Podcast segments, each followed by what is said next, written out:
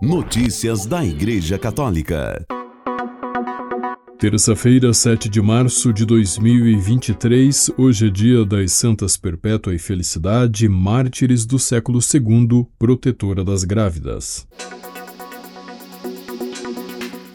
O Papa disse que devemos perceber a beleza do amor nos rostos das pessoas que caminham ao nosso lado. Reportagem de Mariângela Jaguraba do Vatican News. O Papa Francisco conduziu a oração mariana do Ângelus neste domingo 5 de março, lindo dia de sol na cidade eterna. Os fiéis e peregrinos presentes na Praça São Pedro acompanharam as palavras do pontífice no segundo domingo da quaresma em que é proclamado o Evangelho da Transfiguração. Jesus leva consigo Pedro, Tiago e João ao monte e revela-se a eles em toda a sua beleza como Filho de Deus. Francisco nos convidou a refletir um pouco sobre esta cena e a nos perguntar: em que consiste esta beleza? O que os discípulos veem? Um efeito espetacular? Não se sabe. Não é isso, não. Vem a luz da saudade de Deus brilhar no rosto e nas vestes de Jesus, a imagem perfeita do Pai.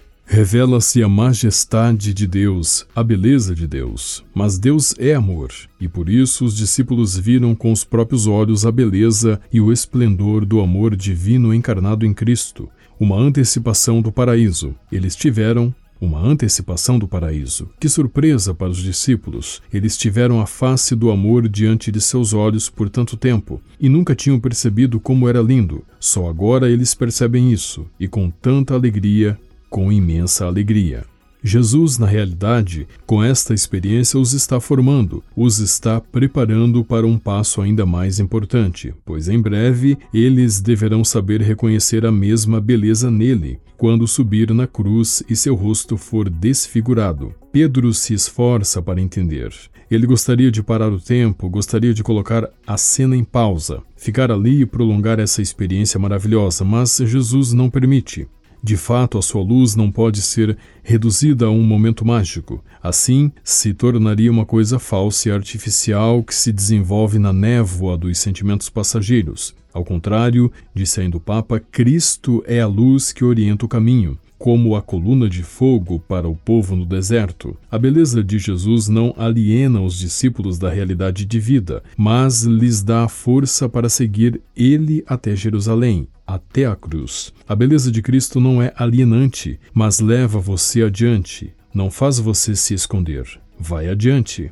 Irmãos e irmãs, este Evangelho traça um caminho também para nós. Ensina-nos como é importante estar com Jesus, mesmo quando não é fácil entender tudo o que ele diz e faz por nós, disse ainda o Papa, acrescentando: com efeito, é estando com ele que aprendemos a reconhecer no seu rosto a beleza luminosa do amor que se doa, mesmo quando carrega os sinais da cruz. É na sua escola que aprendemos a perceber a mesma beleza nos rostos das pessoas que caminham todos os dias ao nosso lado. Familiares, amigos, colegas, aqueles que cuidam de nós das mais variadas formas.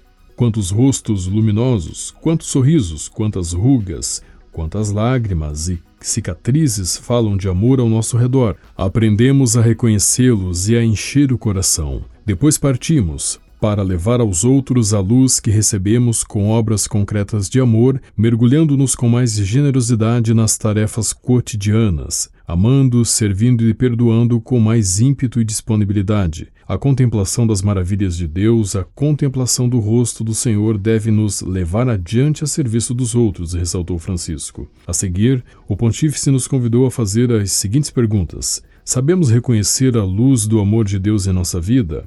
Reconhecemos-la com alegria e gratidão no rosto das pessoas que nos amam? Procuramos ao nosso redor os sinais dessa luz que nos enche o coração e o abre ao amor e ao serviço? Ou preferimos os fogos de palha dos ídolos que nos alienam e nos fecham em nós mesmos? A grande luz do Senhor e a falsa luz artificial dos ídolos, o que eu prefiro? Que Maria, que guardou no coração a luz de seu Filho, mesmo na escuridão do Calvário, nos acompanhe sempre no caminho do amor, concluiu o Papa Francisco. Notícias da Igreja Católica. Em sua 33 edição, a Romaria Penitencial a Frei Bruno Linden reuniu aproximadamente 30 mil pessoas em Joaçaba, Santa Catarina, neste domingo 5 de março. O franciscano Frei Bruno Linden, nascido na Alemanha, mas vindo muito jovem ao Brasil, é considerado um santo para os catarinenses. Fiéis de diversas regiões do país, especialmente do Sul, participam da caminhada para agradecer sua intercessão e também pedir graças, conforme explica o vigário da província franciscana da Imaculada Conceição do Brasil, Frei Gustavo Medella. Frei Bruno era um entusiasta do Evangelho e se deslocava de diferentes meios, levando paz, esperança, alegria, os sacramentos da Igreja e a palavra de Deus às famílias com quem ele se encontrava. E esse movimento inspira até hoje milhares de pessoas que vêm agradecer a intercessão de Frei Bruno, pedir a sua intercessão por uma graça desejada, entrar no clima de penitência proposto pela Quaresma, e é essa atmosfera que toma conta da cidade de Joaçaba neste tempo da Romaria Penitencial Frei Bruno. Padre Joveci Filho, pároco da paróquia Santa Terezinha do Menino Jesus, em Joaçaba, fala da esperança do povo por meio da santidade na vida e obras do sacerdote franciscano. A vida e a obra do Frei Bruno, elas nos apresentam uma santidade que está muito próxima de nós, né? Aqui em Joaçaba, os nossos paroquianos, os nossos fiéis, sentem o Frei Bruno como um íntimo, um familiar. E essa experiência da familiaridade nos leva a viver também a fé a partir dessa dinâmica da familiaridade, apresentando a graça da santidade como algo que é palpável, que não está distante das nossas realidades, mas que se aproxima muito de nós e que é possível ser vivida. A gente se alegra imensamente e o, o coração se enche dessa esperança e dessa paz que vem aí da, da bonita história do querido Frei Bruno. Leilane Conzati veio de Rodeio, Santa Catarina. Ela conta que a veneração a Frei Bruno passa de geração em geração.